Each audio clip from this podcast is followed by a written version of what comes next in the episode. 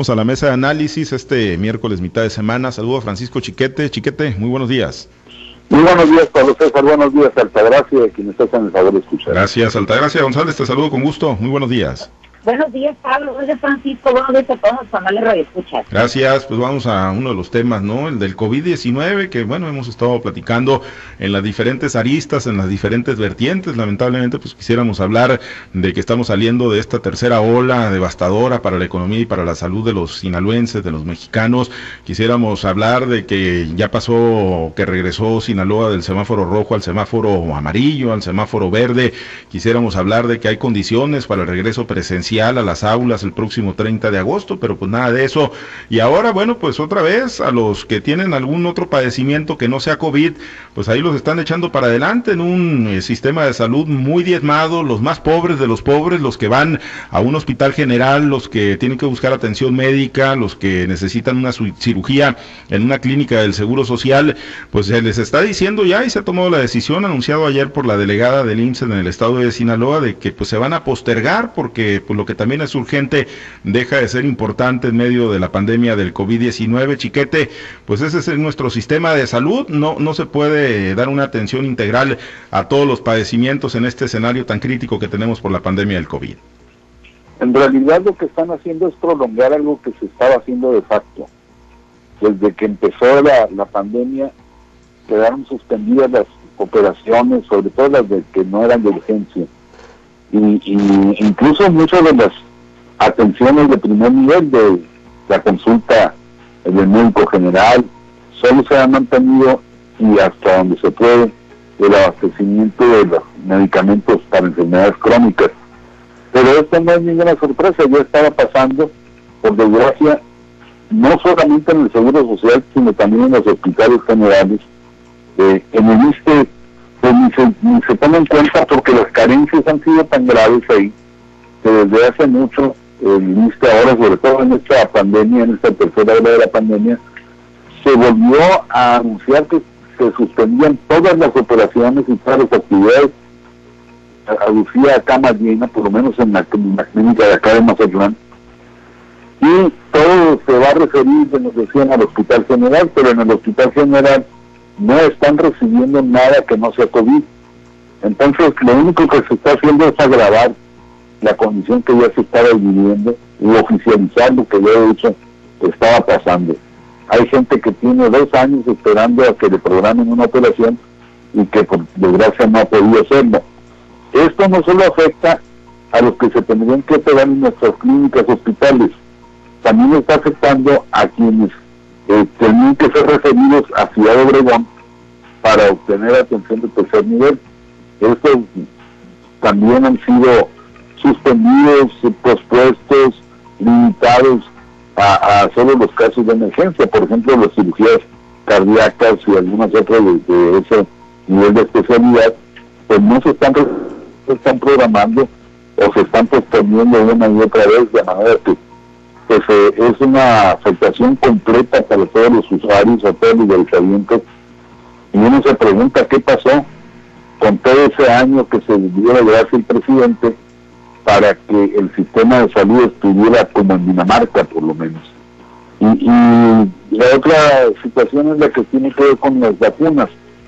Eh, ayer antes surgió una, una polémica en la que se decía que había 19 millones de dosis extraviadas que no sabían ni dónde estaban, porque no se estaban aplicando. Salió el subsecretario López Gatell a decir que no, no estaban perdidas, que se sabe dónde están, pero que además de no ser 19 millones, porque hay un subregistro de, de vacunados, yo no entiendo cómo pueden subregistrar, eh, sobre todo cuando se habla de 19 millones. Ahí están las vacunas y se van a aplicar en su momento. Si la vacuna es el único instrumento real que se tiene para enfrentar la pandemia, ¿cuál es su momento?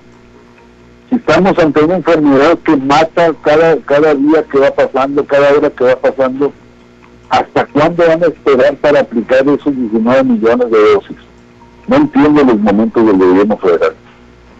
Realmente, Pablo César. Sí, ¿no? Y nadie, yo creo, ¿no? En el escenario en el que estamos, pues si se tiene, digo, ¿cuándo, dónde y por qué todavía? Pues cuando pues ya tenemos tantos meses con el esquema de vacunación no se ha terminado de afinar la logística, todavía se observan operativos verdaderamente desastrosos en varios puntos del estado de Sinaloa y del país y bueno, pues efectivamente lo que no se entiende es por qué no se da el reforzamiento, ¿no? ¿Por qué no se le mete más velocidad a esto cuando pues la propagación está tan acelerada y cuando pues ya quedó acreditado que esa es en realidad la única, la única alternativa verdadera que se tiene para mitigar los efectos del COVID, para reducir las cadenas de contagio o por lo menos el nivel de riesgo, ¿no? Que es el que lleva a la gente a buscar atención médica especializada y elevar el nivel de ocupación en los hospitales. Hospitales Altagracia, pues que como lo platicábamos con Chiquete, pues le están diciendo no a la gente que tiene otros padecimientos en el estado de Sinaloa y a nivel nacional esto que pasando eh, con el convertir los hospitales públicos, los hospitales de atención a los derechohabientes, hospitales COVID, pues es el resultado de una urgencia, de una necesidad latente que se tiene por la por la propagación de esta enfermedad tan letal, tan grave que a la que hemos eh, estado todos expuestos. No, no es una condición solamente de México, es una condición mundial. Lo que sí estamos viendo es que cuando una persona tiene una enfermedad eh, y sobre todo las consecuencias, los, los estragos que deja en el cuerpo humano el haber padecido eh, condición grave de COVID, pues no hay dinero que alcance para, para paliar esto, esta enfermedad y, como te digo, las consecuencias que deja, ¿no? El derecho a la salud de los trabajadores en México, pues es un derecho que se ha conquistado durante muchos años, le cuesta al, al mismo derecho oriente y también le cuesta a la parte patronal, ¿no? Eh, estamos viendo que desde hace año y medio pues la, el derecho a la salud de los mexicanos pues ha sido coartado. Con emergencia o sin emergencia hemos visto que el, sistema de salud en México el sistema de salud pública pues es un desastre. No es eh, condición del gobierno actual. Bien se ha repetido por el mismo presidente que el sistema de salud en México está hecho pedazos que había grandes huecos grandes eh, pérdidas donde no había una inversión y hoy más que nunca pues queda de manifiesto, ¿no? Lo que no le disculpa a ningún gobierno, ni pasado, ni presente, ni futuro, la falta de atención por un derecho ganado de los trabajadores. También he sabido que el, el, el que determina eh, quién es urgente y quién no es urgente, pues es una, es, es una petición de parte, que es el mismo Instituto de Salud que el que dice si te toca o no te toca también es conocido por parte de todos los derechohabientes y también de la sociedad en general, que por ejemplo para que tú llegues a una condición de una cirugía en el sistema de salud eh, público, pues no es de la noche a la mañana. Entonces a esto, a esta restricción, a esta eh, que, te, que, te, que te vuelvan a reprogramar, a esta reprogramación de la cirugía, pues ya vienes con cuántos retrasos y para que te la programaran, quizás la gente hace esperas de 18 24 meses para que llegues a una condición de que te hagan la cirugía, todavía llegas a la fecha de la cirugía y por alguna emergencia te sacan del quirófano, aún estando ingresado 24 horas antes, ya con la dieta, ya con, los, las, las, operatorios, te sacan de la cirugía. Ahora por el COVID te están diciendo que tendrás que tener una nueva fecha de reprogramación de cirugías. Oye, pues ¿a dónde estamos? ¿A qué estamos hablando? Eso quiere decir que la programación que estaban haciendo antes no era urgente después de 18 meses que tenían programada la cirugía. A esto suman el año y medio que ya tienes ahorita con tu cirugía suspendida. Y todavía en la nueva ola de contagios, pues verdaderamente estamos hablando de un sistema de salud, pues más que de risa, de terror, Pablo César, porque entonces, ¿quién, cuándo y cómo se puede determinar que es una cirugía que se puede programar? Ahora estamos hablando que hay miles de personas, millones de personas en México que están sufriendo enfermedades crónico-degenerativas que no están recibiendo su atención a tiempo. También que esas mismas personas están carentes de medicamentos porque se ha, este, ya aceptado por parte del presidente de la República que sí hay una carente en falta de medicamentos. Entonces, pues ¿de qué estamos hablando? La urgencia le ganó a la necesidad, no hay programación, estamos cayendo verdaderamente en una, en una casa de locos o en el hospital de la risa, porque pues no tenemos para cuando se bajen los índices del COVID, porque hay una sociedad que no entiende, hay un gobierno que no atiende y por lo, y por lo tanto los que están sufriendo pues seguimos siendo nosotros los ciudadanos. Somos rehenes de la incapacidad que se muestra por parte del gobierno y también por la responsabilidad que nosotros mismos como ciudadanos tenemos. definitivamente que hay cosas que se tienen que hacer y es urgente, pero en tanto no pongamos orden en, en, en, todos en todos los lados de la balanza, pues vamos a seguir padeciendo. Me parece que es una situación muy grave que la ciudadanía siga teniendo esta irresponsabilidad y que el gobierno esta incapacidad. Ya la falta de se está viendo en todas las ciudades del Culiacán, son largas las filas que hay para obtener el insumo básico que es el oxígeno. Estamos hablando que en ciudades pequeñas como Navolato, donde tienen solamente 20 camas COVID, están saturadas. Aquí en, en, Culiacán, que es donde más camas COVID hay, hay largas filas para recibir la atención.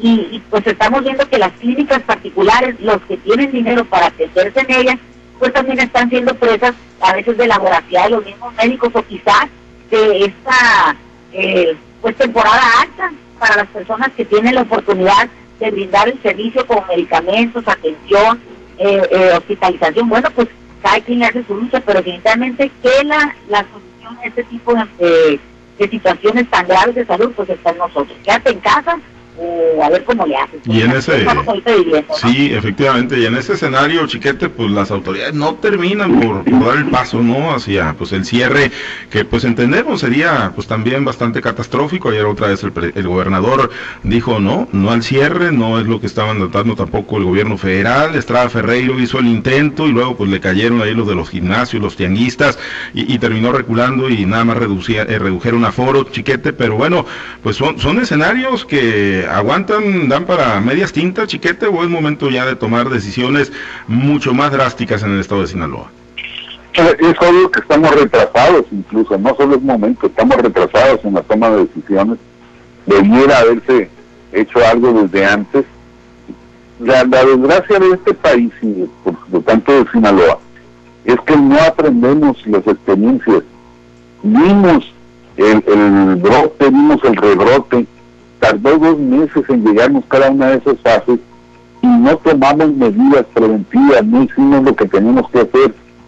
Si hace algunos 10 semanas hubiésemos tomado medidas de restricción, no de cierre, pero sí de restricción, de, contención de la movilidad, no, sé, no tenemos en la condición que actualmente estamos, pero no lo hicimos, por el contrario, de la política y el turismo fuimos abriéndonos cada vez más y ahí están las consecuencias.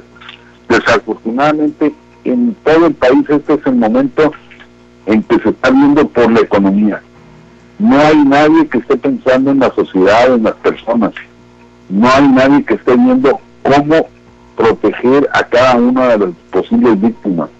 Estamos viendo nada más que las autoridades como los grandes poderes económicos del país están pensando en cómo no detener la economía. Muy loable que se preocupen por la falta de empleo, por el riesgo de parálisis económica, pero si no hay vida, ¿a quién van a estar defendiendo? Ese es el punto que nadie se ha puesto a pensar. Eh, el gran tema es que sí hablan mucho, Altagracia, de, de, no, de evitar el cierre ¿no? de la economía, de que no se dé la pérdida de espacios laborales, eh, pero sí se están dando restricciones a foros que van a pegarle a la utilidad y van a pegarle a la sobrevivencia de esos negocios y de esas empresas, de los diferentes giros. Y otra vez, tal y como ocurrió en la primera ola, en la segunda ola, tal y como ha ocurrido desde que arrancó la pandemia, pues nadie está hablando, Altagracia, yo no he escuchado al gobierno federal, no he escuchado aquí en Sinaloa en estos últimos días, en estas últimas semanas, al secretario Javier Lizárraga, el secretario de Economía. Nadie está hablando de apoyos emergentes, nadie está hablando de cómo van a ayudar al empresario que tenga que bajar cortinas temporalmente o que ya no va a tener el nivel de utilidad para poder saldar eh, los salarios, pagar los salarios de sus trabajadores o cumplir con las obligaciones fiscales o pagar el recibo de energía eléctrica o pagar el del agua o pagar los impuestos. Nadie, como no ocurrió el año pasado en las primeras olas que fueron devastadoras para la economía, nadie en esta está hablando otra vez de alternativas de apoyo, solamente de restricciones y de posibles cierres.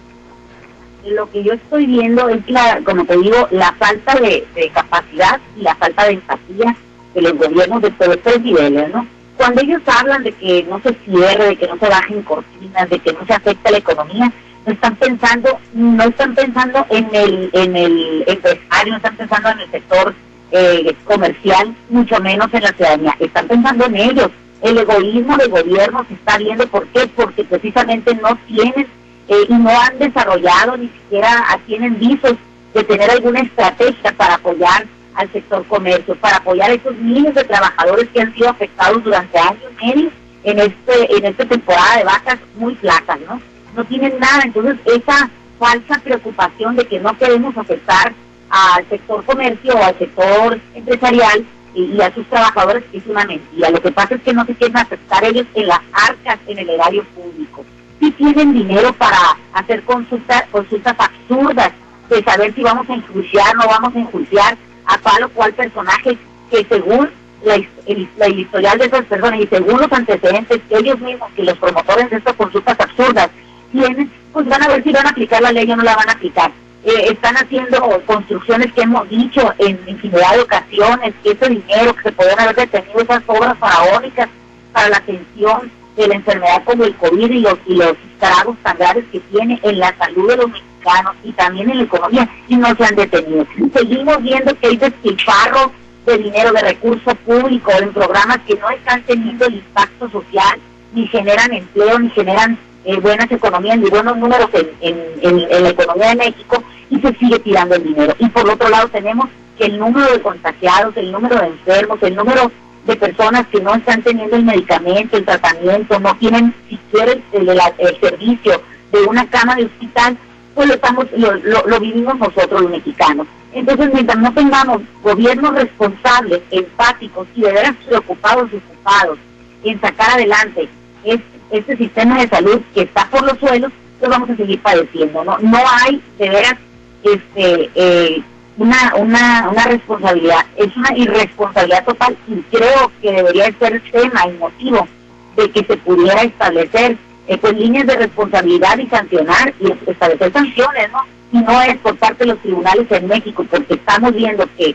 aquí nada se mueve sin la decisión o el deseo de una sola persona sí deberíamos de acudir a la sociedad organizada, a instancias internacionales donde de se le ponga un freno a esto que estamos padeciendo. La empatía por parte del gobierno y la responsabilidad pues no existe, ¿no? Entonces estamos viendo que tenemos eh, un manejo de la pandemia fatal, tenemos una aplicación de la vacuna que es el único eh, instrumento que tenemos para paliar esta enfermedad, pues está llegando de manera eh, deficiente a cuentagotas, incluso hay esa información que tú manejas de que de que sí se perdió y pues, por el lado del, del doctor Gatel dice que no se perdió, pero en realidad hay hay una, un manejo discrecional en la aplicación de la, de la vacuna y en, la, en el resguardo de la misma y no son capaces ni siquiera de llegar la numeralia, la estadística eh, correcta para saber cuántos son los enfermos, cuántos son los, los que están en una cama de hospital, cuántos son las defunciones, cuántos reactivos se han aplicado. En realidad tenemos un desconocimiento total, como le digo yo, estamos en el hospital de la risa.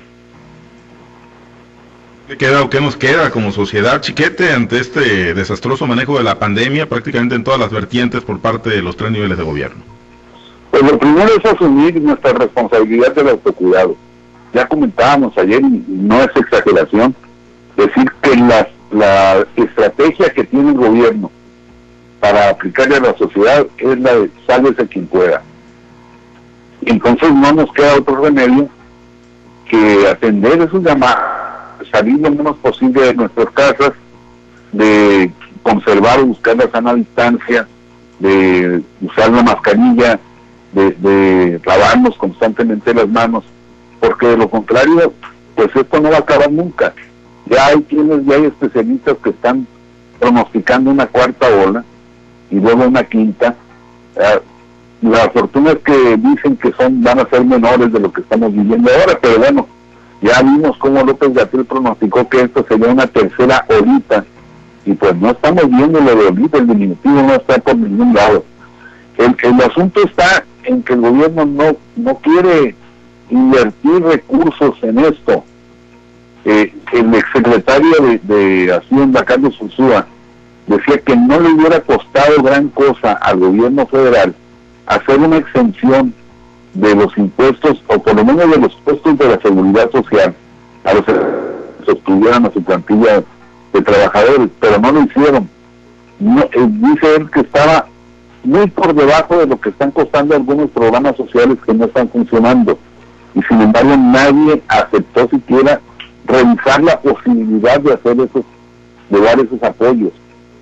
Y bueno, pues la otra parte es que aun cuando se, se mantuviera el empleo pleno y, el acceso al, seguro social, pues de nada sirve cuando el seguro social no está atendiendo los casos, volvemos a lo mismo, es, una cuestión circular en la que no te atiendo porque estoy eh, enfrentando la pandemia y no enfrento la pandemia porque no tengo con qué atenderte.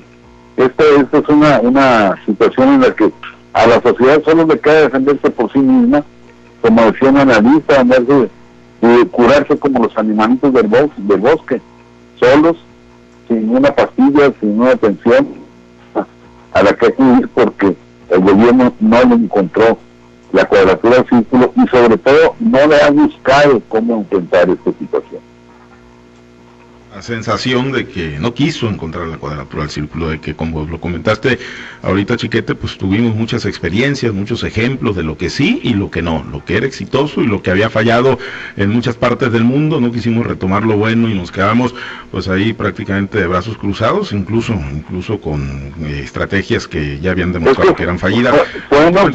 nos despedimos, Altagracia. Pues mira, la ciudadanía ha demostrado en otras ocasiones cuando ha habido problemas en México que puede salir adelante, terremotos, inundaciones y, y, otros problemas que hemos tenido. Entonces, lo único que nos queda como sociedad de verdad es salir adelante nosotros por nuestros propios medios, cuidándonos, evitando acudir a zonas de alta concentración de personas, siguiendo las medidas de salud protocolarias como el lavado de manos, el, uso del gel, el uso del cubrebocas, la sana distancia, porque vemos que en caso de requerir eh, hospitalizaciones, de requerir medicamentos, pues realmente, aunque seas derechohabiente de una institución, no tienes de veras el derecho para acudir porque estas están colapsadas. Cuidémonos, quedémonos en casa en la medida de lo que sea posible y sobre todo pues atendamos todas las recomendaciones de salud que ya sabemos. Después de año y medio todos tenemos eh, conciencia plena de lo que debemos hacer y lo que no debemos hacer. Muy bien, el autocuidado ante todo. Nos despedimos, Altagracia. Muchas gracias, excelente día. Que, que tengan excelente día. Gracias, Chiquete. Muy buen día. Buen día, Pablo César. Saludos a todos. Gracias. Sígase cuidando. Use el cubrebocas, lávese las manos de manera permanente. Use el gel antibacterial, sana distancia. Si usted no tiene ningún negocio en la calle, pues no salga en estos momentos, hombre. Y si usted tenía planeadas vacaciones, pues para mejor ocasión, ¿no? Postérguelas, lo importante es tener salud, es tener vida en estos momentos tan complicados por los que estamos atravesando en el estado de Sinaloa y en nuestro país. Ya nos vamos, nos despedimos. Muchas gracias a los compañeros operadores en las diferentes plazas de Grupo Chávez Radio. Gracias Herberto Armenta por su apoyo en la producción y transmisión de Altavoz TV Digital. Soy Pablo César Espinosa, le deseo a usted que tenga un excelente y muy productivo día. Usted ha escuchado Altavoz en Red Sinaloa con Pablo César Espinosa. El noticiero de Grupo Chávez Radio.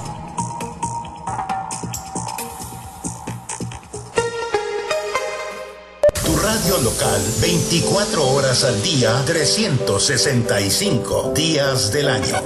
Desde el corazón agrícola e industrial.